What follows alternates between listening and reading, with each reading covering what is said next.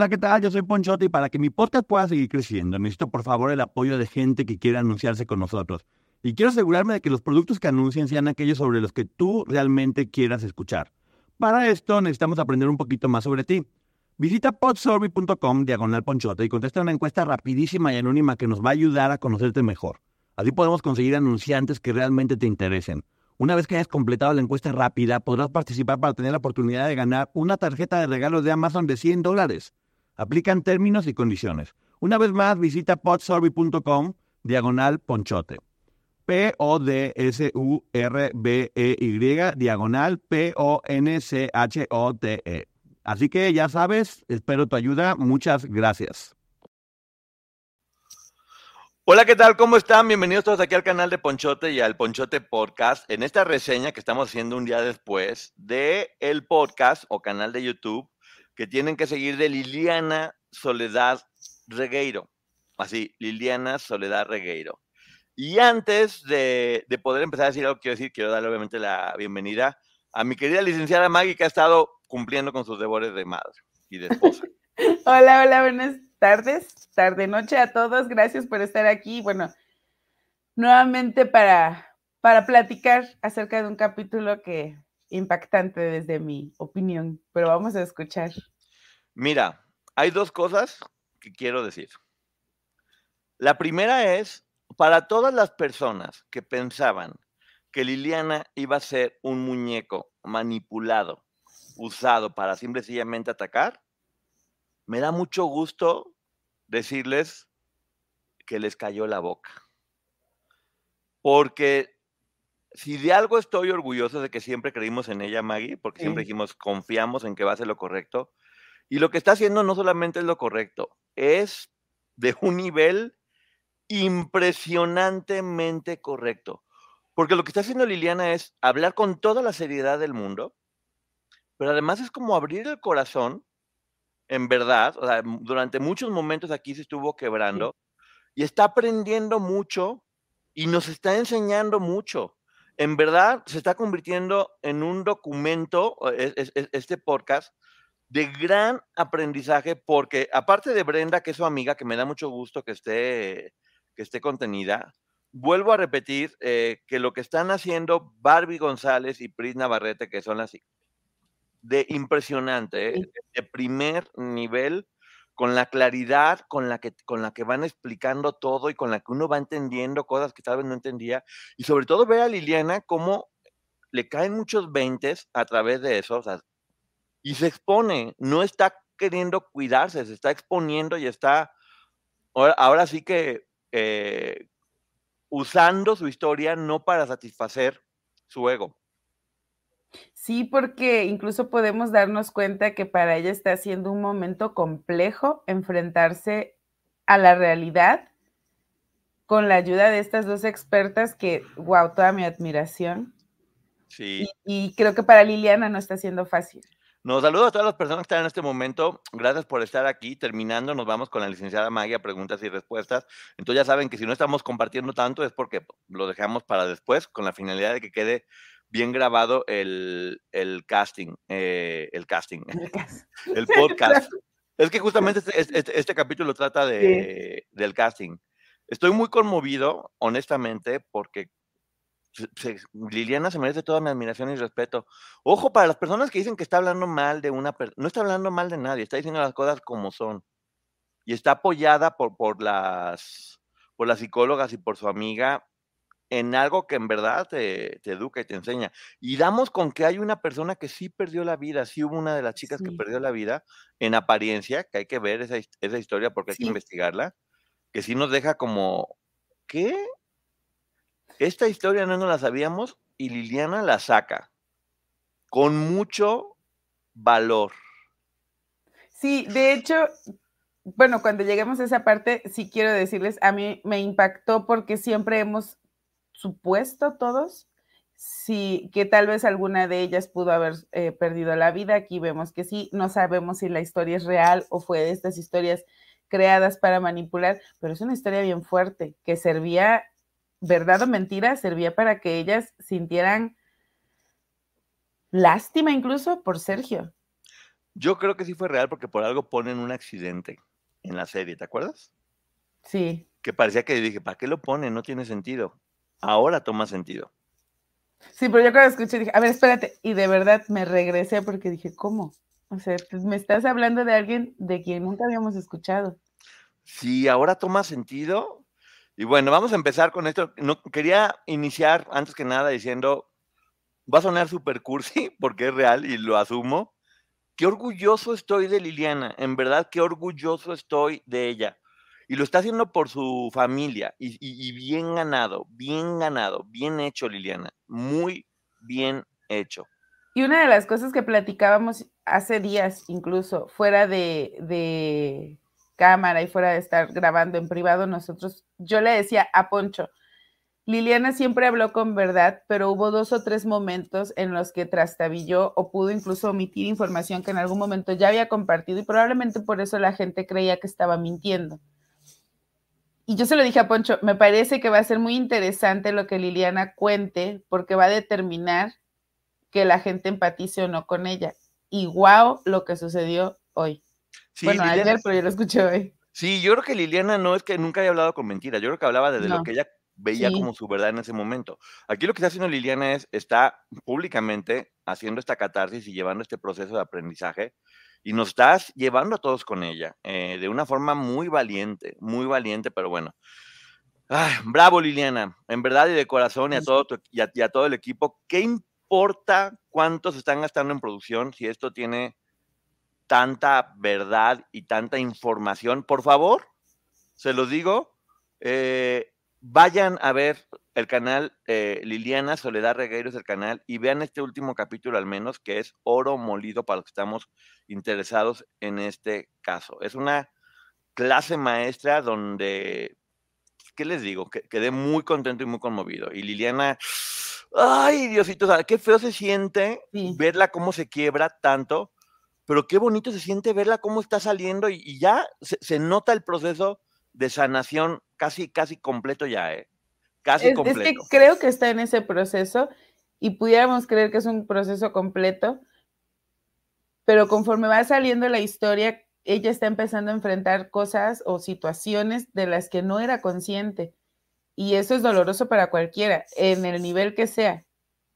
Mira, dice aquí, creo que Liliana no se le critica como mentirosa, sino como protectora del artista y solo tiene que decir su historia. Con el capítulo de hoy, se van a dar cuenta que Liliana está haciendo todo por ella. Por que es lo, lo, que da gusto, que cada una cuente su historia. Sí, no está protegiendo a nadie, está diciendo las cosas como son, sin la finalidad de joder a nadie, porque lo deja claro todo el tiempo. Pero hay cosas que se tienen que decir como son, porque sí, ya sabemos cómo fue el proceso, pero si una hizo una cosa, otra hizo cosa, fue porque la hicieron y se entiende el proceso, pero bueno, vamos a ver aquí más adelante, porque yo de hecho creo que en este capítulo en especial, la que más pudo haber salido lastimada es Gloria, ¿eh? Y sobre todo en la plática con las psicólogas. Sí. Eh, pero no lo hizo con mala intención, es porque así fue y vamos a ver más adelante. Porque bueno, vamos empezando con esto que se llama Liliana Soledad Regueiro, estafador de sueños, el regreso parte 2, y de nueva cuenta empieza diciendo, se entiende que todas las que están aquí son víctimas y son sobrevivientes y que nada de ellas hizo nada malo. Sí, va a platicar cosas malas que hicieron, pero se entiende bajo qué contexto lo hicieron y lo vuelve a dejar completamente claro. Y este, a ver, vamos empezando, perdón, me llegó un mensajito. ¿Te acuerdas que se había quedado el capítulo anterior donde llegan a Los Ángeles, ella, ella llega de Argentina, e iba con Bárbara, que era su competencia en este momento, que a Bárbara ya la vimos como una de las dueñas de, las administradoras de conexiones americanas? No, no, no, fue Susana, no Bárbara. Ah, sí, Bárbara es la, que sí era de familia de dinero que se regresó. Que después se dieron cuenta que era una familia muy poderosa y dijeron, gracias, mejor no, bye. Y Katia y Mari estaban allá en, Estados Unidos, en Los Ángeles, lo cual es muy importante. Y mira lo que platica, que era como de, en verdad, de Disneylandia, ¿eh? que llegaron a Best Western en Glendale y que eran como vacaciones, que todo estaba perfecto y maravilloso. Vamos a ver después la explicación. Ojo, en esa misma ciudad está radicada la demanda, ¿eh? Sí, sí, sí. Pero vamos a ver después cómo funciona todo esto y la información que está dando, porque habla precisamente de eso, que duraron 15 días buscando propiedades para Sergio y que veían mansiones, ¿eh? Yo no sé si en verdad tenían intención de comprar esas mansiones o si era como de, mira, lo que... Lo mismo pensé. llevarían a estas dos chicas, porque llevaban a Liliana y llevaban a Bárbara. Las llevaban a estos recorridos en donde comían y paseaban, y dice ella, fueron las mejores vacaciones. Para convencerlas era parte de, de la estrategia que utilizaba Sergio Andrade para atraerlas, o en verdad estaba buscando una propiedad. Sí, puede ser, porque Los Ángeles ya sabemos que era un lugar importante para él. De hecho, sí tenía propiedades, ¿eh? Sí tenía propiedades en Los Ángeles. Sí tenía propiedades en Los Ángeles. Eh, y yo creo que siguen teniendo por ahí algunos De hecho, en este capítulo Liliana deja ver algo importante y no sé si fue consciente de eso, que nadie había hablado. ¿De qué de todo? De una bodega. Ah, sí. Esa bodega solamente se ha nombrado en la demanda. Ninguna de ellas había mencionado la bodega. Sí, Liliana está soltando toda la información. Eh, de hecho, dice ella, oye, yo no sabía que los artistas vivían tan bien, o sea, que tenían tantos lujos. Estaba completamente apantallada, que era parte de este inicio para poderla ir manipulando poco a poco para llegar al punto donde querían llegar. Pero bueno, ella estaba impresionada, sí, imagínate nnada más. Tienes 16 años, llegas, ves estas casas enormes, ves los artistas, pues yo de aquí soy, o sea, no hay forma, o sea, no me, no me es más, una niña de 16 años, cualquier persona, inclusive, inclusive adulta. Sí, yo ahorita a mis 40 me llevas el récord, es que estamos buscando una casa, yo quiero trabajar con ustedes. Claro, y hago lo que me digas y, y cómo no, y aparte se la pasa muy padre. Y, y dice ella que Acuérdate que en su familia sus papás trabajaban mucho y que decía, ya acá me sentía, ya no me sentía sola, porque me, me ponían mucha atención y estaban conmigo, que Katia y, y María eran muy lindas con ella, muy amables, que se portaban increíblemente bien. Nunca se enojaban. Nunca se enojaban, exactamente, y que era importante para ellas. Sentía que se preocupaban por mí, me preguntaban mis cosas. Que te voy a decir una cosa, eh. Aquí sí creo, a ver, obviamente sabemos cómo funcionaba todo este sistema, pero también creo que es porque en verdad tanto Katia como Raquel sí tienen esta cosa de en verdad poder ser empáticas y poderse procurar, preocupar por las personas. Pero también yo creo que tenían que sacar información. Sí, sí, sí, claro, claro. Aunque, no me parece que sea algo que, que hayan hecho únicamente con esa intención, sino que realmente sí le tomaron aprecio a, a las dos chicas nuevas, en este caso que eran Liliana y Bárbara, y por eso platicaban con ella. Entre todas ellas, de alguna forma, se tienen estima, por lo que les tocó vivir juntas, o no, así que le tocó vivir lo mismo, por lo tanto es más fácil que puedan entender qué pasó una y otra. Pero bueno, la cosa es que se la estaba pasando muy bien, la llevaban a Beverly Hills, a Hollywood, estaba feliz de la vida viendo, imagínate, Hollywood, las casas, a dónde puede llegar. veía a Gloria en ese momento tan exitosa y veía todas estas casas y decía, no, pues obviamente yo quiero. Que de hecho, fíjate, hacían concursos para poder comer y la que comiera menos perdía. Así sin parar, de una forma impresionante. Y que le llamaba mucho la atención cómo Mari y Katia comían tanto, pues ella ya sabía de lo que venía, ella todavía no. Que de hecho comió tanto que decía, ¿cómo pueden comer tanto? Que, eh, que además de no enojarse, ella se sintió mal al, día siguiente porque no pudo con tanta comedera que hubo, o sea, que en verdad no pudo con tanta comedera, aparte en lugares buenos, y que duró dos o tres días tomando nada más líquido té. Imagínate el nivel del atacón de comida. Es que estaba indigestada, o sea, cuando ella estaba, yo estaba escuchando esa parte, dice, no podía comer más, todavía estaba asqueada, dije, estaba indigestada, una niña de 16 años, en donde es un juego, acceso ilimitado a comida que a lo mejor en su casa le decían, no, no comas tanto de esto o no comas tanto de aquello, y acá se los, no había, no había un límite. Y fíjate esta frase, esta frase que importante, si Gloria lograba todo esto, yo estaba en buenas manos. Sí. Claro, obviamente, estaba viendo y viviendo todo eso. En, en, abundancia, en lujo, que muchas veces llegamos a decir, ¿por qué ponen como abundancia y lujo? Porque sí la hubo. Sí. Y también hubo diversión, es parte de que puedan caer. No crean que, porque mucha gente puede decir, bueno, ¿por qué si las trataban tan mal, seguían ahí? Porque así empieza todo esto. Es como cualquier cosa mala empieza siendo buena.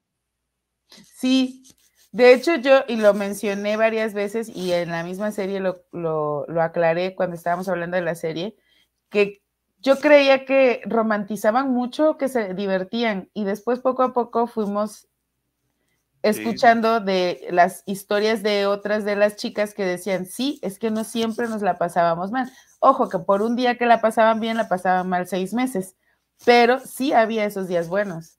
Pero fíjate, además de eso, dice que se la pasaban poniendo las películas de Gloria y canciones de Sergio Andrade, qué horror, y de Cristal, qué bonito.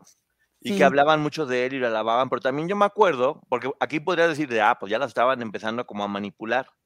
Yo me acuerdo que platica Raquel en el podcast que en una ocasión escuchó una canción de otro artista que dijeron, no, no puedes escuchar, únicamente aquí puedes escuchar. Entonces yo creo que también ellas ya las ponían porque era lo único que podían escuchar. Ya estaban, hay que recordar que las que llevan más tiempo ya estaban programadas, eh, según lo que les habían dicho. Pero sí, empiezas a escuchar únicamente a ellos, a ellos, a ellos y te hablan bien. Entonces ves los lujos. A ver, cualquier persona, por muy fuerte que sea, por muy inteligente, terminas poco a poco cediendo. Nos pasa, a mí me pasa. Honestamente, Peso Pluma no es un artista que yo siga y me sé su canción esa de Bella o no sé cómo se llama, porque la escuchas en todas partes y al final, o sea, ya me he cachado dos o tres veces tarareándola y es como de no puede ser. Ellas que, ellas, que esto era lo único que escuchaban, por supuesto que terminaban pensando que Sergio era un gran cantante. Exactamente, esta parte se le llama bombardeo, que es una parte donde le dan puras cosas buenas y bonitas, que más adelante especifican muy bien esto. Eh, pero dice ella, querían deslumbrarme y lo lograron. Pero sabes que también hay una frase que ya sé, todo el mundo dice, ay, es que qué cursis, qué ridícula. A mí sí me partió el corazón escucharla decir que había comido mucho, que se indigestó, que estaba asqueada, que no quería probar nada. Y cuando cierra diciendo ese pedacito, no sabía lo que me esperaba y que después iba a añorar esa comida. Y dices, Y sí, porque regresan después de 15 días de lo máximo, regresan a Cuernavaca y dice ella, y ahí empezamos a comer muy poco, muy poco. Tenía hambre. Ahí conoció a Wendy eh, y que Wendy y Katia les ponían ejercicios, ya sabes que les ponían a hacer mucho ejercicio y dice ella, pues yo sabía, yo era de baile y me da cuenta que lo estaban haciendo muy mal, pero pensaba que era como una forma de, hacer resistencia. Lo que hoy entiendo, porque también uno va aprendiendo, es que no era que les ponían a hacer ejercicio para que estuvieran guapas o tuvieran buen cuerpo, las ponían a hacer ejercicio mucho para tronarlas, no les daban comida, mm, les, les ponían a hacer mucho ejercicio y poco a poco se iban debilitando tanto que iban perdiendo la voluntad ahí ya, ahí ya lo hoy por hoy lo entiendo de esa manera. Y, también en esa parte, dice Liliana, eh, yo sabía que incluso les podía hacer daño a la espalda, eh, a la columna, pero ella no dijo nada y dice, por temor a que se enojaran conmigo. O sea, ya estaba manipulada en ese punto Liliana, uno. Y dos, yo no me quiero imaginar las lesiones que todas, incluida Gloria, para quien diga que nosotros le tiramos a Gloria, no, incluida Gloria, Creo que todas deben de tener lesiones como las que ya ha comentado Raquel. Creo que la mayoría las debe de tener, porque estaban haciendo ejercicio sin saber. Así es, sí, pues muchas tienen lesiones. Y ella decía, pues yo pienso que a lo mejor era como por resistencia o algo, porque dice, bueno, estaban mal. Y pone a chavitas también que nunca habían hecho nada por el estilo a darles ejercicio durante muchas horas, pero te digo, hoy ya entiendo que era como una forma de tronarlas. Hola Lucila, hola a todos. Entonces vamos al siguiente, al siguiente punto, que es la ponían a picar todo el tiempo. Así de Bárbara o tú solamente se van a quedar. Entonces ya era pique, pique, pique, pique. Por lo tanto, eso también te obligaba a dar como un extra, porque si ella aguantaba hacer ocho horas de ejercicio, yo también iba a aguantar. Ponerlas en competencia hacía que siempre rebasaran los límites que ya habíamos escuchado esta historia de otras chicas en donde las ponían a competir con alguien directamente. A todas siempre, desde Gloria y Racanel. Sí. Y desde antes. Hoy que sabemos que esto no empezó con Gloria y Racanel, sino que había varias chicas ya de antes, que son las que formaban parte de la empresa Conexiones Americana antes de que entraran Gloria y Racanel, porque ya existía esto, es lo que les hemos dicho, este hombre no surgió de la nada. Y a saber quién estuvo antes de los que hemos ido encontrando en el camino. Exactamente, este sistema ya venía de antes, que nunca se nos olvide. Y además, como les decía, bueno, no es solamente entre tú y Bárbara. Millones quieren entrar al lugar al que tú tienes. Entonces, o haces todo lo que se te diga y no fallas y das tu 200%, o pierdes tu lugar. Oye, imposible no terminar cediendo. La verdad, yo sigo sin, sin entender cómo mucha gente las juzga, cuando es fácil, es facilísimo entender por qué estaban ahí. O sea, así de fácil y sencillo. Dice también eh, que le dijeron que ya que Gloria iba a hacer una telenovela, que era la parte donde iban a negociar con Azteca, que esa telenovela yo sé de qué se trataba, iba a ser con Jorge Rivero, que también era un hombre galán, fíjate tú, Sí. para TV Azteca, que se trataba de un rey que tenía un harem, en la que la favorita iba a ser Gloria Trevi, y que todas se peleaban por quitar el puesto a ella. ¿No te suena parecido? Mucho ego de parte de Sergio Andrade, porque jamás, o sea, digo, no es, eh, Jorge Rivero no es un señor que yo haya dicho, ah, está guapísimo, me gusta y tenía un póster de él en mi cuarto, pero siendo objetivo, es un señor muy guapo. Sí, perdón, dice Poncho, necesito tu ayuda, ¿cómo puedo comunicar contigo? En mi Instagram, Ponchote Martínez, o en mi Twitter, Ponchote. Mándenme un mensaje y con todo gusto ahí puedo eh, conectar, contestarles. Eh, sí, exactamente. Dice también que en esta telenovela, que para mí es la base del guion de Ella Soy Yo, Sí, sí, y del libro, y de el- la película. pero fíjate, el libro todavía no tanto. La serie de Gloria es igual, ponen un nombre galán, porque no era Sergio Andrade, con varias queriéndose pelear por quitarle lugar a la protagonista que es Gloria Trevi. Es exactamente el mismo guion que ya tenían de la novela que querían hacer desde hace tanto tiempo.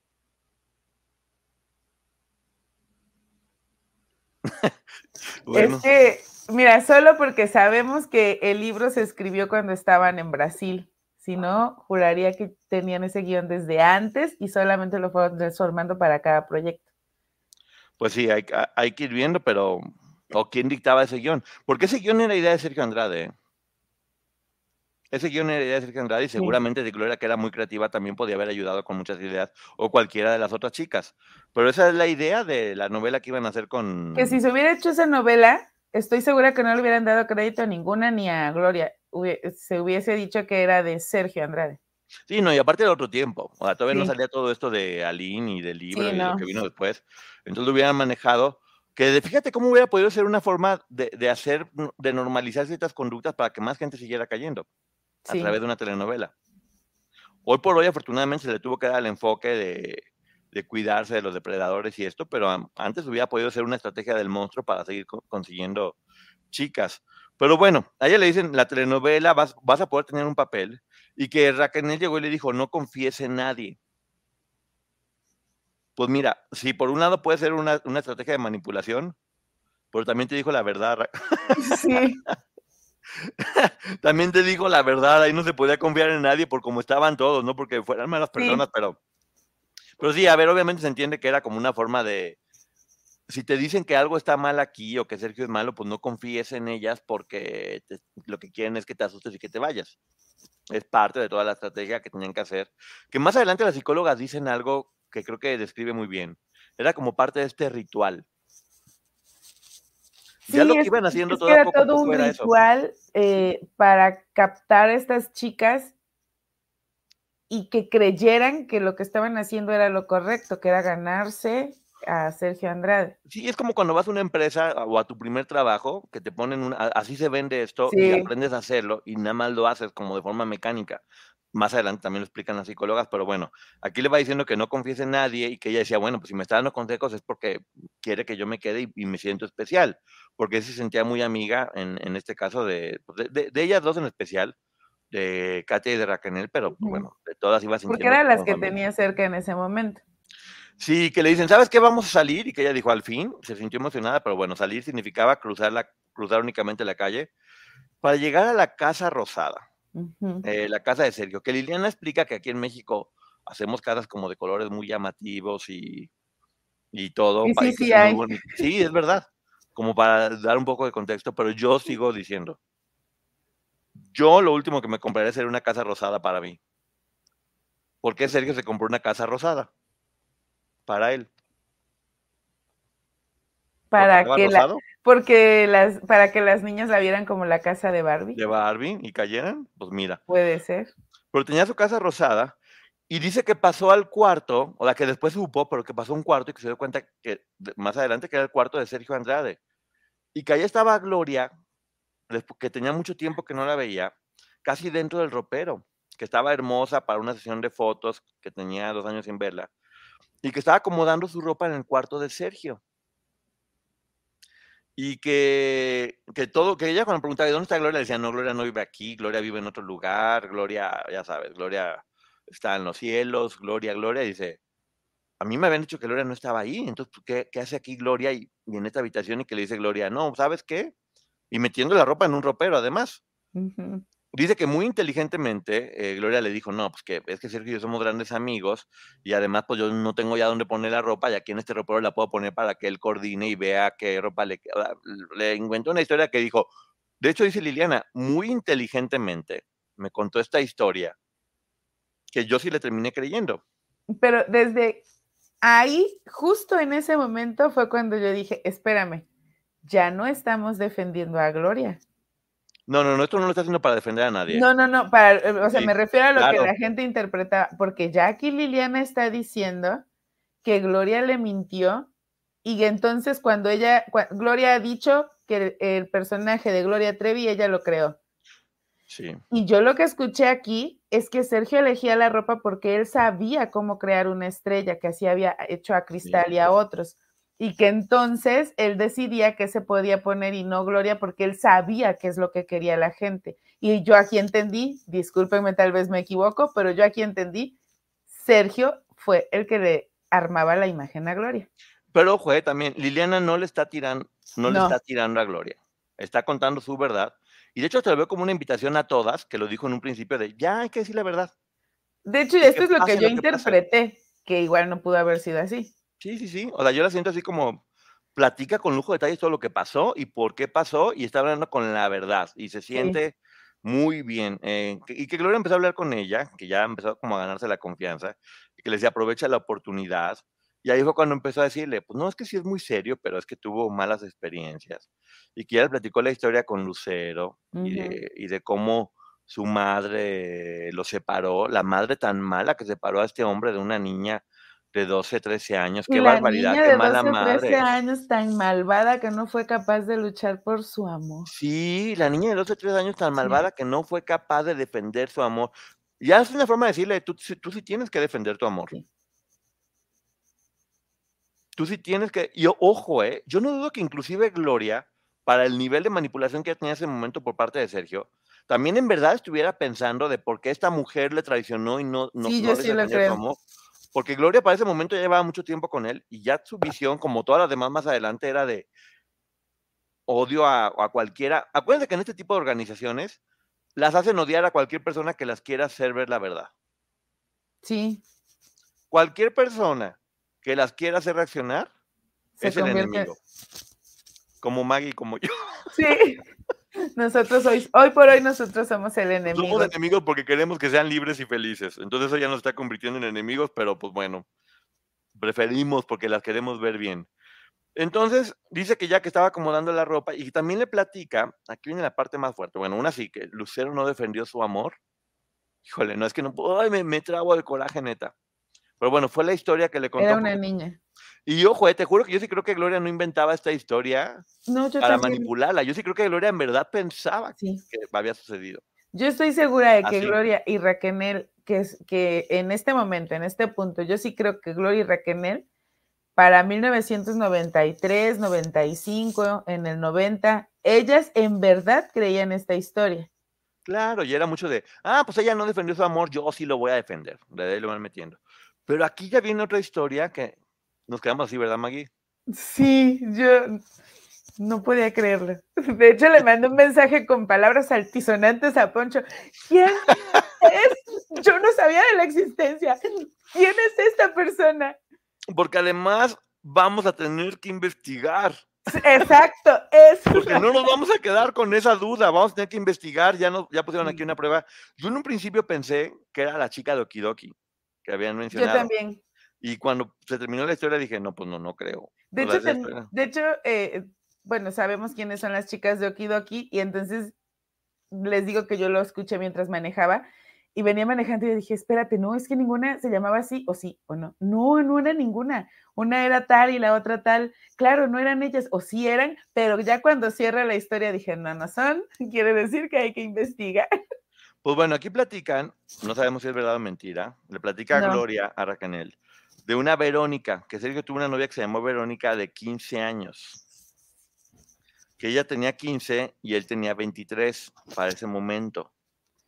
A ver, ojo, eso pasó hace mucho tiempo, ¿eh? Si Exactamente. él tenía 23, pasó hace mucho tiempo, ¿En antes qué, de Lucero en probablemente. qué año nació Sergio Andrade? Porque cuando estaba con Lucero creo que tenía como 28 años. Espérame. Entonces esto es como la época de Cristal o de Gaby. Es que nos dicen que fue invento, no, se los juro que Sergio inventa con verdades. Toma una verdad y la manipula, pero Verónica Castro no, No, no creo. no, y no. sabemos, no sabemos eh, si, mi duda está en si esta chica realmente pierde o no pierde la vida. Pues bueno, la historia es que de nueva cuenta los papás se dan cuenta de que anda con esta chica de 15 años y le prohíben, les prohíben eh, ver, a, ver a ella. Y que Sergio planeó embarazarla para estar juntos. ¿Le suena esta historia? Sí, Planeó Ojo, embarazarla para ya, estar juntos. ya. Sergio es del 55, a los 23. Esto fue en 1978. Yo estaba recién nacido yo, imagínate. Ni Gloria, ni Raquel, ni ninguna de estas mujeres estaba en esta historia todavía. Yo creo que fue verdad. Yo también lo creo. En verdad yo creo que es verdad y hay que investigar. Y entonces dice que, que los papás le prohibieron y que planeó embarazarla para estar juntos. Fíjate, ¿desde cuándo ya la maldad de este? 23 años tenía Sergio. Es un plan que él ya traía desde hace mucho tiempo. Ella le habla le dice que ya está embarazada y deciden huir. Y cuando huyen en un accidente automovilístico, ella pierde la vida. Y ahí es cuando uno se queda así. Pero no, no sé si te pasó, porque yo sigo sin asimilar que era una chica por la que Sergio iba todos los días a la escuela. Sí, para que los papás, cuando los papás no la dejan verla, él iba a la salida por ella. Y es cuando el papá se entera de que el papá llegó alcoholizado a reclamarle. Pero, pero a mí esa lo que me llama la atención es, fíjense cómo sí hemos avanzado, que en el 78 en las escuelas no había un control para ver con quién se iban los alumnos. Y No, y cualquier además- emperador se podía llevar a las jovencitas. ¿Te acuerdas que en la serie ponen una anécdota de un accidente que tuvieron en coche y demás? Y que no entendimos. Que no entendimos por qué lo ponían, porque no venía como al caso. Ujú. Ah, Mucha gente me está poniendo aquí y está diciendo que, que es un invento. Yo casi estoy seguro que no. Yo, yo sí creo que sucedió. Yo también creo no que sé sucedió. si la chica perdió o no la vida, pero creo que la historia eh, de abuso sí existió, que esta chica existe o existió y que este hombre la abusó. Sí, que ya después le decía Gloria, tú te pareces a ella. Y en ese punto yo dije, Liliana, no sé si esté siendo consciente de lo que está contando. Sí, igual a, a todo el mundo le decían que se parecía a alguien. Y sí puede ser una historia inventada. Porque sí podría ser una historia inventada eh, para que pudieran caer o para que pudieran estar manipulados. Pero igual yo sí diría que tenemos que investigar, Maggie. Sí, miren, Sergio Andrade, incluso los libros que ha escrito se basan en hechos reales, aunque después la historia sea otra. Y yo sí creo que aquí probablemente el desenlace fue diferente, la chica después ya no quiso estar con él, es, mm, no sé, el desenlace pudo ser otro, pero sí creo que sucedió la historia. Oye, están hablando que la historia se parece a la de Viridiana la Triste, la hermana de Alejandra Guzmán, hija de Silvia Pinal. Hay que No, pero Viridiana pierde la vida en el 80 y algo. Y tenía más de 18 años, ¿no? Sí, O tenía 15. Bueno, hay que investigar. Esto ya es una tarea que tenemos Maggie y yo, que ya saben que cuando nos ponemos a investigar, pues nos ponemos a investigar. Y vamos a estar, y vamos a estar llegando. ya se quieren alejar del tema por salud mental. y nos van mandando más cosas y seguimos entrando y estando. Eh, gracias a toda la gente que nos estaba esperando. Aquí estamos todavía con todos ustedes. Y viene el momento de la tercera audición. Dice que ya habían pasado dos años desde la primera y que, le, que, que hablando con Gloria en ese momento, Gloria es la que le dice, primero empieza a platicar de, no, pues yo tuve que hacer los calendarios Ujú. y yo me daba mucha pena hacerlo, pero pues los hice porque es parte de ser profesional y de ser una persona, eh, ya sabes, empezó a platicarle como desnudarse es sinónimo de ser profesional. Dice, te toca ahora la audición donde tiene que ser primero en bikini y después desnuda. Eh, que le decía que Sergio no veía con ojos de hombre, ni veía amor bonito, que lo veía completamente de, de, representante y de profesional. Y dice Liliana que le da mucha vergüenza, tenía 16 años, nunca se había mostrado desnuda ante nadie, pero dice que, ella que dice, ¿cómo no confiar en ella? Ahí, ese es el punto. ¿Cómo no confiar en ella?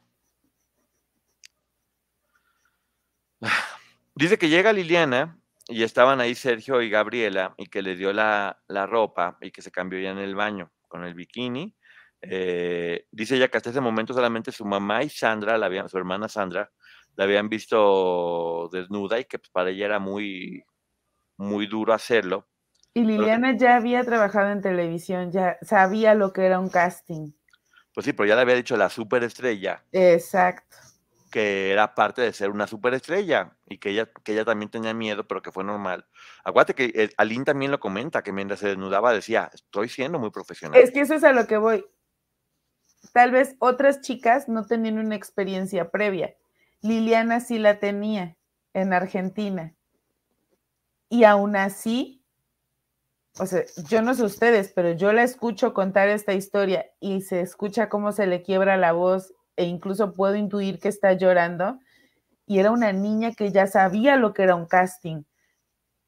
O sea, imagínate el nivel de manipulación. Ella evidentemente se sentía mal, lo relata. Escuchamos que hoy se sigue sintiendo mal al contar esta historia y terminó manipulada y accediendo a algo que ella no quería. Las otras chicas que no tenían experiencias y les decían, es así, pues ellas lo hacían. Sí, que le puso a hacer dos pasadas en bikini primero y después ya tuvo que hacerlo desnuda. Le decía que cuando ya, que Sergio casi no la pelaba y que en ese momento sí fue detente y de frente, de espalda, todo. Y pues, que tenía que ser profesional. Y aquí en este momento se le quiebra la voz a Liliana. Ay, Liliana, un abrazo, en verdad. Sí. Qué, qué valiente en contar todo esto, porque está contando todo el proceso sin ocultar nombres, sin ocultar información y no con el afán de perjudicar a nadie. Solo está contando, su, historia. su historia y qué fue lo que pasó. Y quien hizo lo que hizo, lo hizo. Por la razón que cada historia va a contar de su forma diferente. En este momento digo, dicen, era un ritual que ellas hacían ya como de forma casi mecánica, ¿no? Lo hacían, punto. Sí. Porque era lo que habían aprendido a hacer durante 10 años. Pero aquí entonces yo entiendo el por qué la necesidad de que esta niña de 16 años viera que ese manager lograba historias como la de Gloria o como la de Cristal y lograba que tuvieran el acceso económico a ir a ver casas a Los Ángeles o que llegaran y eh, tuvieran un Mercedes-Benz guardado. Ya había una manipulación Sí, eh, también me imagino que debe dar vergüenza platicar esto y más adelante en, la plática con, con, las psicólogas y con, ah, es muy fuerte lo que pasa, pero bueno, hasta este momento dice que ya cuando se mete al baño y se cambia y sale, eh, que Sergio ya había cambiado, que ya era como muy amable y muy buena onda, más como en generar confianza, y que, que le dijo que había que darle clases de, de, canto, que a ella le encantaba bailar, y dice, hoy por hoy me doy cuenta que no es que imponía, daba terror este hombre que veía a Gloria eventualmente, que no la, sí, Gloria estaba trabajando muchísimo en esa etapa también hay que decirlo, o sea, Gloria trabajaba hasta el cansancio, o no, literal, hasta el cansancio. Y estaba lidiando con sus problemas. Que no solo en esa etapa, si tú ves el calendario que tuvo este año para presentaciones, yo no sé a qué hora descansó Gloria, que le hacía falta. Y la vimos delgada y la vimos preocupada pues, durante todo este año y tampoco descansó. Y así era en aquel momento, o sea, no ha cambiado mucho la situación.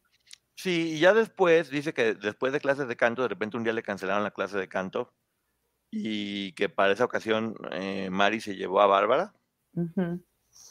y, y, aquí viene el siguiente capítulo que casi, tristemente, estoy seguro de que es lo que continúa. Sí. Eh, hasta aquí llega la parte de, de tipo podcast. Seguimos la, narración. ¿Qué opinas, Maggie? Honestamente no me esperaba, cuando empezó el capítulo, no me esperaba tantas declaraciones en, en este capítulo en específico. Tal vez me quedé acostumbrada a una o dos declaraciones, pero aquí Liliana contó muchas cosas y yo no sé si lo hizo, bueno, sí, más adelante lo vamos a ver, pero no lo hizo de forma consciente. Yo creo que sí lo hizo de forma consciente. Yo creo que Liliana está preparada para hablar y creo que a Liliana hoy por hoy tiene la fuerza de su familia. Vemos a su hermana Sandra que está con ella, de su mamá. siempre. Y, hoy por hoy está viendo por sus hijos también. Porque es un hombre y lo que pasó y lo que vivió, su familia pueda estar bien. Y creo que eso le está dando el valor que está teniendo en este momento para enfrentarlo con la entereza con la que lo está enfrentando. Y yo te digo, o sea, yo no puedo evitar escucharla, ver y decir, wow, o sea, una, qué calladón de boca le metió a todo el mundo. Sí. Qué calladón de boca le metió a todo el mundo. Porque, ¿sabes cuando me doy cuenta que es parte de su sanación? Porque ya no está anteponiendo a nadie. A nadie. Ella, como prometió, dijo, si algo no me parece en la serie, yo voy a hablar. Y está hablando. Y eso, eso es un valor. Y aquí yo entiendo que en la serie no hayan contado estos detalles de la historia de Liliana, porque finalmente no era la historia de Liliana la que estaban narrando, pero se agradece que Liliana esté llenando esos vacíos con esta parte de la historia, porque entonces no solo entendemos la historia de Liliana, nos ayuda a entender la historia del resto de las chicas. Y ojo, ¿eh? No desde el chisme ni desde el morbo, desde algo 100% profesional. Porque también hay que aclarar, ninguna, ninguna tiene la obligación de contarnos su historia. No. Pero bueno, aquí llegan, llega la parte con, las psicólogas, eh, con Barbie y con Pris, que, híjole, en verdad, qué joya haberse encontrado y qué bonito equipo hacen y qué bonita contención. Sí quiero decir que en este momento vamos a platicar muy por encima lo, lo que dicen, porque tienen que verla, se, se los juro, los que estamos siguiendo este caso, creo que es un capítulo obligado por, la profundidad de todo lo que hablan y lo, que, y lo que dicen. Y una de las cosas que explican es que el psicópata, porque ya le dicen psicópata directamente, nunca refuerza. O sea, nunca te va a decir, está bien esto. Porque si te dice está bien, para ti va a ser un límite. Entonces no te puede decir estuvo bien. Todo el tiempo tienes que sentir que tienes que dar más y más y más hasta poder lograrlo. Entonces, esa es una lección muy importante. El psicópata nunca refuerza. Y, van haciendo con eso que tu tolerancia al maltrato aumente. Que cada vez vas aguantando más maltrato y más maltrato con tal de poder lograr a esa meta. ¡Wow! ¡Qué fuerte! Y mira, esto es, estas declaraciones me parecen, bueno, no son declaraciones, sino este análisis que hacen las expertas me parece muy importante, porque es lo que te decía, no solo entendemos la historia de Liliana, nos ayuda a entender la historia del resto de las chicas. Exactamente. Esto y nos educa sobre lo que pasó. y eso se agradece. Para este momento estoy viendo el video y volteo hacia abajo y veo un comentario escrito que dice Sandra, su hermana. Eh, te amo infinito, mi niña. Cuánto lamento no haberte podido defender de ese monstruo. Y yo no quiero imaginarme lo que para cualquiera de nosotros sería saber que un ser querido de nosotros, una hija, una hermana, alguien, pudo haber estado ahí y no haber podido estar para defender. Y hoy por hoy, con este amor que le está hablando y con esta fortaleza que le está dando, se entiende por qué Liliana está haciendo lo que está haciendo. Ese comentario lo leí y dije, ay, qué duro y qué, qué bonito. Qué bonito, Liliana, que tengas a Sandra y que la hayas tenido siempre. Es que finalmente nosotros conocemos a Raquel, a las hermanas de la cuesta, Wendy, eh, Liliana, son las caras públicas pero Sergio Andrade no solamente les generó un daño a ellas, sino a toda la gente que estaba a su alrededor, a los papás, a los hermanos, a este, los primos, los abuelitos. Y lo escuchábamos también con Raquel. Su papá y su abuelito mueren antes de que se aclare la situación de lo que ella se supone que había hecho, porque afecta a todas las familias. Yo no me quiero imaginar lo culpables que se sintieron Sandra, sus hermanos, los papás, cuando ellos no tenían la culpa, pero es lo que logró Sergio Andrade. Sí, eh, vamos viendo lo, siguiente que es que dice que los psicópatas nunca van a estar satisfechos. Por eso dice, en ese momento ya eran 10 y querían más y más y más y más. Y hay una parte muy importante donde dicen, si esto no se hubiera descubierto, hubiera habido más. Y dice Liliana, por supuesto que sí. ¿Cómo carajos te vas a enojar con quienes hicieron que esto no siguiera caminando.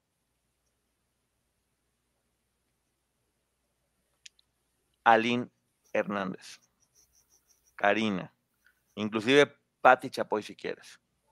Lucero, que también habló y que dijo, y que puso su nombre para decir, este tipo es un monstruo, arriesgándose.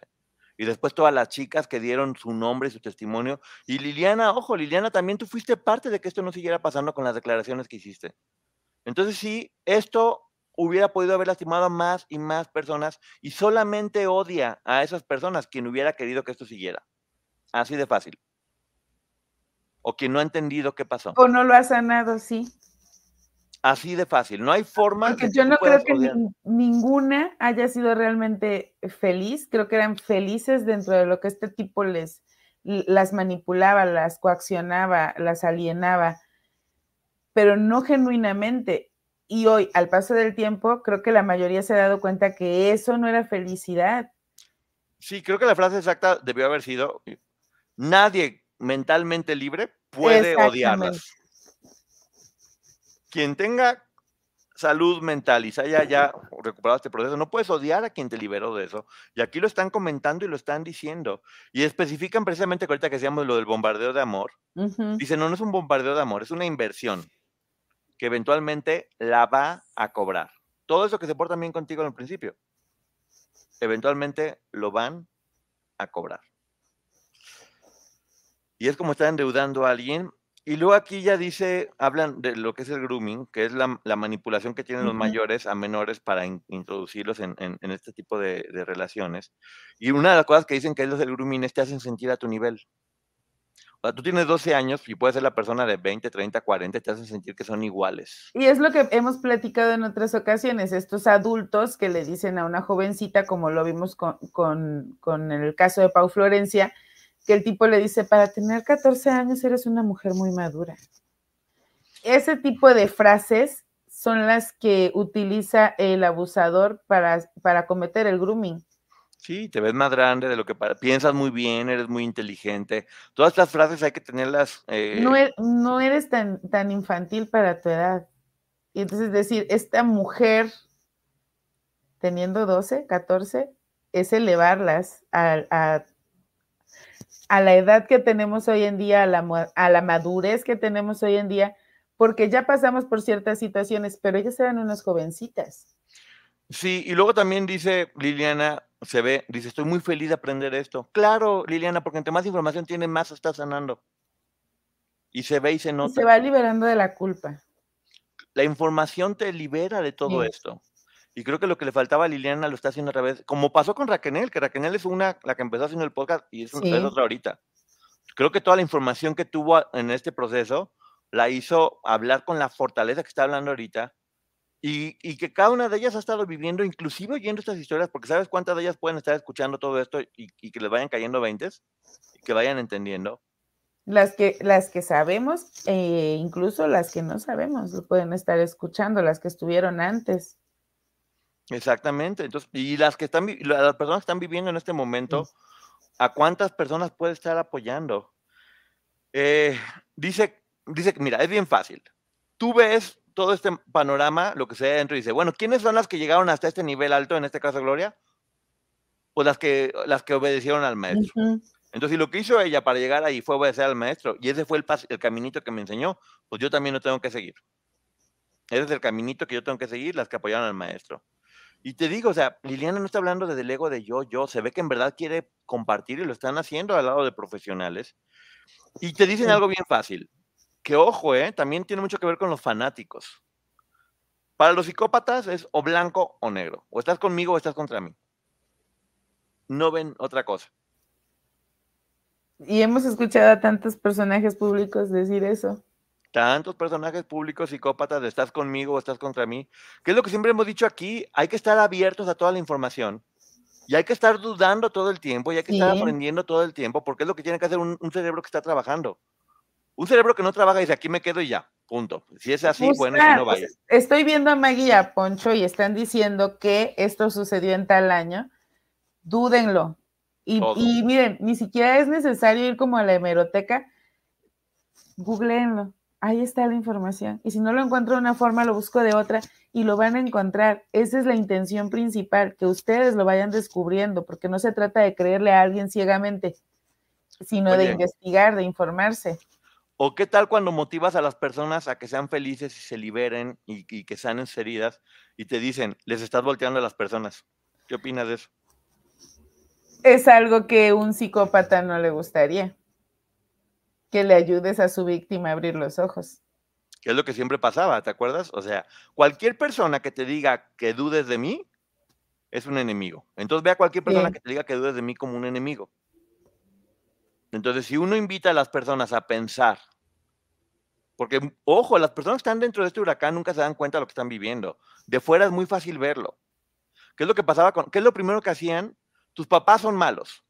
Porque son los que eventualmente te iban a decir, la estás regando, despierta. Entonces hacen que cualquier persona que quiera hacer que la víctima reaccione se convierta en un enemigo. Y mira, hace poquito estaba viendo a una chica que estaba haciendo un en vivo de cierta este, ex miembro de cierta secta. Y ella dice, cuando yo encontraba documentales o, o alguien que estaba hablando de esta secta a la que yo pertenecía, en automático lo cancelaba y decía, claro que no, este es un mentiroso, solo quiere dinero pero el día que escuchó a otra persona que no pertenecía a su secta hablando de otra secta, se identificó y dijo, espérame, es que eso mismo me está pasando a mí. Sí, es muy curioso. Es muy curioso de, ay, le está volteando a las personas. Estás a hacer o ayudar a que las personas sean... Yo, por ejemplo, a mí una de las cosas que más me gustaría, y lo digo aquí, es, Gloria, ve lo que está pasando con Liliana y ve lo que está pasando con Raquel te mereces ese proceso. Ojo, el que tengan este proceso no quiere decir que jurídicamente, ay, mira, ya se ah, arrepintieron. No, eso es algo que tendrán que enfrentar y cada quien presentará sus pruebas, tanto demandantes como demandados, y, y ellos tendrán que decir, esto es verdad, esto es mentira, y de eso se va a encargar el juez y un jurado. Pero a nivel psicológico, sería muy sanador que todas empiecen a entender que fueron víctimas de Sergio Andrade y que lo que actuaron bien o mal fue por manipulación de este tipo. Exactamente. Eh, ya platican exactamente esto, que esto era un ritual. O sea, que no, no es que pensaban, voy a hacer algo malo. Para ellas, que es una forma bonita también de poder abrazarlas un poco, en este caso a Raquel, a Gloria o a las de las que está hablando. Y de para ella era un ritual, ya nomás lo hacían como parte de levantarte, lavarte los dientes, hacer esto, lo hacían como parte de un ritual. Pues aparte, están programadas. Sí, porque aparte Liliana explica, pues bueno, yo entré ya tenían 10 años ahí. Dice, ¿y por qué lo sé? Porque eventualmente yo también, dice, a mí nunca me tocó reclutar a nadie o, coaccionar a nadie. Dice, pero me tocaba hacer otro tipo de cosas. Eh, me, tocaba manipular a personas para conseguir cosas que Sergio quería. Hablaba de autos, por ejemplo, y que después dice, ¿cómo hice eso? Se desconocía de por qué hice eso. Y no, no, no especifica, pero me parece bien. Ella tiene que hablar de lo que quiera. Y te platican las psicólogas que, que lo que hacen estos personajes es distorsionan tus valores para que ahora tus valores funcionen a soy leal a ti que es lo que hablábamos de la lealtad. Sí, es un valor positivo que ellos manipulan para que termine jugando. Exactamente. Porque a todas les jugó en contra la lealtad. Cuando la lealtad es algo, es un valor que por supuesto no cualquiera tiene y que quien lo tiene debe de ser apreciado. Pero en este caso, él abusaba de estas chicas que tenían ese valor y lo convertía a, a su favor, aunque a ellas les afectara. Así es. Y luego también te habla eh, la psicóloga que la desnudez no necesariamente tiene que ver con, con la sexualidad, sino que tiene mucho que ver con la vulnerabilidad, con el estar completamente vulnerable ante este hombre. O sea, ¿qué más vulnerable para una jovencita de 16 años que estar completamente desnuda frente a este lobo? O sea, en verdad es...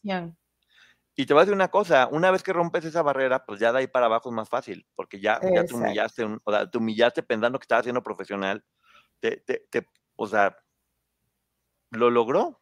Sí. Eh, aquí hay algo que dicen muy fuerte. Eh, voltean las psicólogas y le dicen a, a Liliana, Gloria Trevi era una facilitadora. Y Liliana ya no contesta y no defiende y no pone excusas. Simplemente le dicen, Gloria Trevi, así lo dicen tal cual, Gloria Trevi era una facilitadora. Yo aquí sí quiero que recordemos esa primera entrevista o de las primeras entrevistas que da Liliana para El Ojo del Huracán, donde la está entrevistando Laura Suárez. Y ella comenta, a mí quien me habló bien de Sergio y me decía que él me quería fue Gloria. El hecho de que después en la entrevista con Adela Micha, ella dijera que ella nunca había dicho eso, sino que había querido dar a entender otra cosa, es lo que a mucha gente no le gustó. El resto de la historia yo siempre he creído que Liliana ha sido, es más, lo dije desde que tuvimos la entrevista con ella, eh, Liliana siempre fue la que habló fuerte, contundente y claro. Pero ahorita en esta parte a mí me parece que ya entendió lo que tal vez desde el año 2000 ella estaba diciendo sin asimilar el nivel de manipulación al que había sido sometida.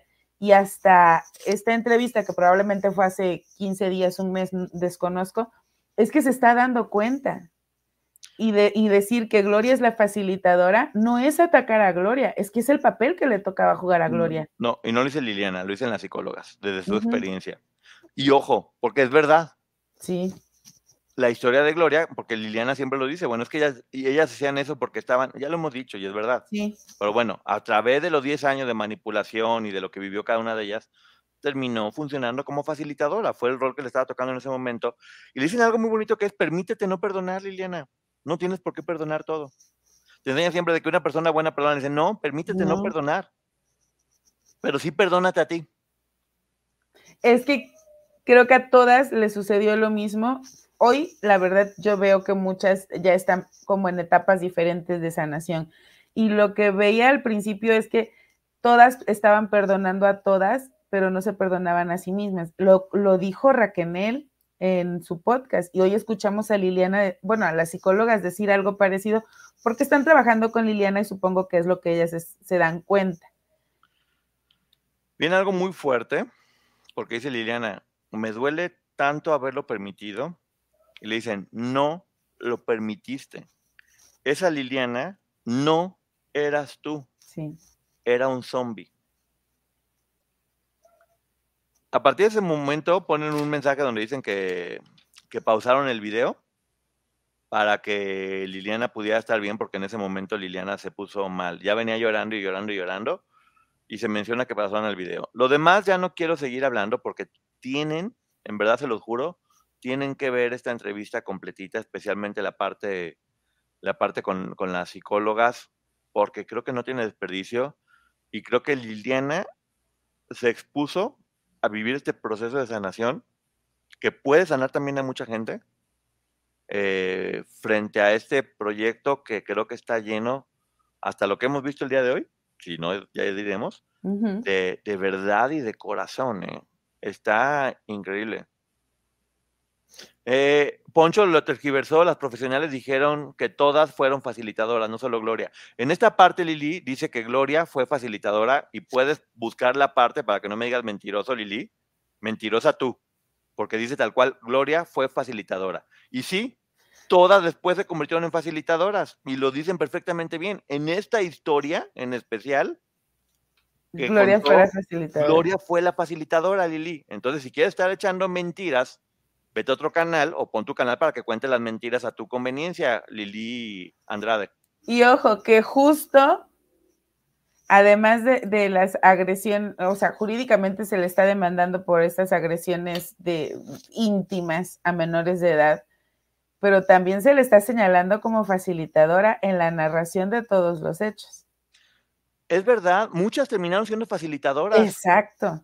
Y Liliana lo dice, todas terminan, o sea, todas, dice Liliana, yo tal vez nunca metí a una chica, pero me tocó hacer otras cosas. Y claro, nos volvimos como parte de este ritual que todas aprendieron a hacer. Porque como dicen ahí, dice, dice la psicóloga, es como que te borran el disco duro y te ponen estas nuevas cosas y ya lo estás haciendo, eh, lo estás haciendo completamente bien. Entonces, sí creo que esto que está pasando con Liliana es bien fácil. Quienes quieran aprender y quienes quieran hablar con la verdad, lo van a tomar de la mejor manera.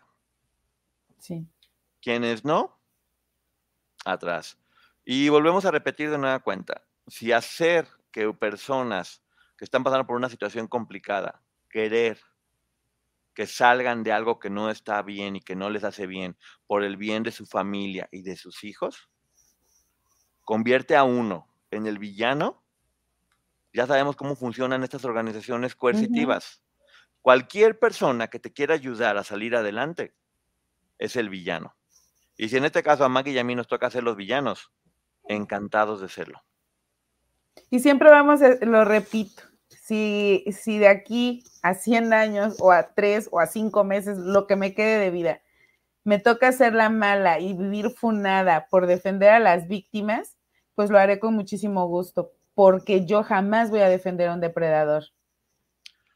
Una de las cosas que yo he hablado con varias de ellas es decirles, hoy por hoy, cuando uno no aprende una vez y vuelves a cometer el mismo error, se paga mucho más fuerte. Y creo que algo que tienen ellas en este momento es que ya no, no tienen que ver solamente por ellas, tienen que ver por su familia y especialmente las que tienen hijos por sus hijos. Sí. En el caso de Liliana no tiene hijos, pero tiene familia. Yo he visto a Sandra pegada todo el tiempo y de alguna forma siento no sé, yo lo veo de esa forma que es como decir, también por la gente que me apoyó en un momento que no escuché, que hoy sepan que, sí, que sí sirvió y que sí aprendí que salí adelante. Y, y, a mí aquí sí me gustaría decir, cuando yo agradezco que estas mujeres hablen en público, primero es porque debe de ser súper doloroso, segundo porque no tienen la obligación de hacerlo, pero es admirable porque están pensando en otras personas que pudieran estar pasando por una situación similar. Y ojo, que en ellas nadie pensó. Sí, para cerrar un poquito este programa, las psicólogas dicen algo que es increíble, que es la lealtad está bien cuando no es enferma, cuando es de ambas partes, de ida y vuelta. Y cuando esa lealtad no comienza a jugar en tu contra o hace que pongas encima a la otra persona sobre ti y sobre tus necesidades sobre, tus creencias, sobre tus valores. Esas frases que están diciendo las psicólogas son oro puro. Y de nueva cuenta, antes de irnos a tu canal, eh, ya, ya, llegamos al final. Toda mi admiración por lo que están haciendo en este podcast y a Liliana, te veo increíblemente fuerte. Estás llorando y te quiebras muy seguido, pero yo no veo una mujer débil cuando quiebras y cuando lloras. Veo una mujer con una fortaleza digna de admirarse.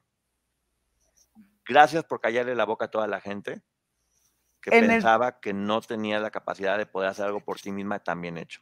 En el año 2000 yo vi una Liliana fuerte, valiente, guerrera, dispuesta a lo que fuera, pero ella iba a decir la verdad y en este proyecto estoy viendo esa misma Liliana. Sí, perdón, Liliana sí tiene un hijo, perdón, perdón, perdón, Liliana sí tiene un hijo, sí sabía. Yo veo una Liliana mejor que nunca, ¿eh? Sí. Y la escuchas cómo está hablando con... Es que también, qué bonito rodearte de la gente indicada. Sí. Y estas psicólogas que tiene su amiga Brenda la están haciendo que entienda todo. Y lo que dice Carla se me hace muy, muy cierto. Ya no empieza a hablar de lo que tú crees, empieza a hablar de lo que tú sabes. Y no hay nada como actuar conforme lo que sabes porque ya lo estudiaste y porque lo entendiste, no porque crees. A veces creer hace que tu corazón te juegue duras pasadas. Sí, le llamaron lealtad tóxica a lo de ellas. Estoy completamente de acuerdo. Y si es una lealtad tóxica, que, uno tiene que aprender a romper esas lealtades tóxicas porque si no te siguen llevando al hoyo. Sí, y te lo dije el otro día, lamentablemente estamos acostumbrados a entender este tipo de situaciones y decir, primero me tengo que ser leal yo, porque aprendemos a punta de trancazos. Trancazos normales. A estas mujeres les costó casi la vida y les ha costado más de 20 años de ser señaladas, criticadas, todo el mundo se siente con el derecho a juzgarlas. Y creo que lo que está haciendo Liliana, lo que hizo Raquel, lo que ha hecho cada una de ellas, yo la verdad admiro mucho a Carla también porque Carla, en un punto en el que estaba siendo señalada de un millón de cosas y en el que se probablemente pudo haber estado muy vulnerable, ella dejó que todo mundo hablara, dejó que dijeran y se puso a trabajar y se puso a investigar y está ayudando a otras personas. Tal vez el, el proceso de ninguna va a ser igual, pero yo sí repito y sí lo quiero decir, gracias Liliana y gracias a cada una de ellas que comparten su historia, pero no solo la comparten, sino que tienen la intención sincera de ayudar a otras personas. Se nota, ¿eh? Aquí tienen la intención de ayudar. Sí. Y, qué bonito que se topó con, estas personas, con Brenda y, que, y con estas personas, y qué bonito que esté hablando. Liliana dijo una frase al principio que nunca se me olvidó, que es, lo que este señor nos enseñó fue a manipular. Si queramos, si queremos librarnos de él por completo, hay que dejar de querer manipular y hay que hablar con la verdad. Y lo está haciendo impecablemente. No ataca a nadie. No. Esto que Liliana está hablando no puede ser ofensivo para nadie, ni para Raquel, ni para Gloria, ni para ninguna de ellas. Es lo que les tocó vivir dentro de esta historia y están explicando además por qué lo hacían las otras. Desde el punto de vista profesional, lo están explicando. Entonces, no veo cómo alguien pueda enojarse con eso. Tampoco se le volteó a Gloria, porque no se le volteó a Gloria. Es como diciendo, ok, yo estoy, o sea, tú en la serie no, habla, no, no, pudiste o no quisiste hablar con la verdad, yo sí voy a hablar con la verdad. Y me hubiera encantado o me encantaría ver a Gloria viviendo este proceso que está viviendo Liliana o que está viviendo Raquel, porque estoy seguro que la sanaría muchísimo, muchísimo. Pero creo que aquí otra vez encaja la frase que dijo en algún momento Tamara. Cada quien habla desde su proceso de, sanación. Qué buena frase de Tamara. Sí. Y no sé, también quiero pensar que esto que está haciendo Liliana puede ayudar a que quien la vea termine de sanar o, le cagan muchos veintes. Y tal vez la mejor forma de Liliana para ayudar a Gloria no es estar con ella incondicionalmente defendiéndola. Creo que es sanando ella y enseñando el camino de la sanación. Sí, yo también lo creo.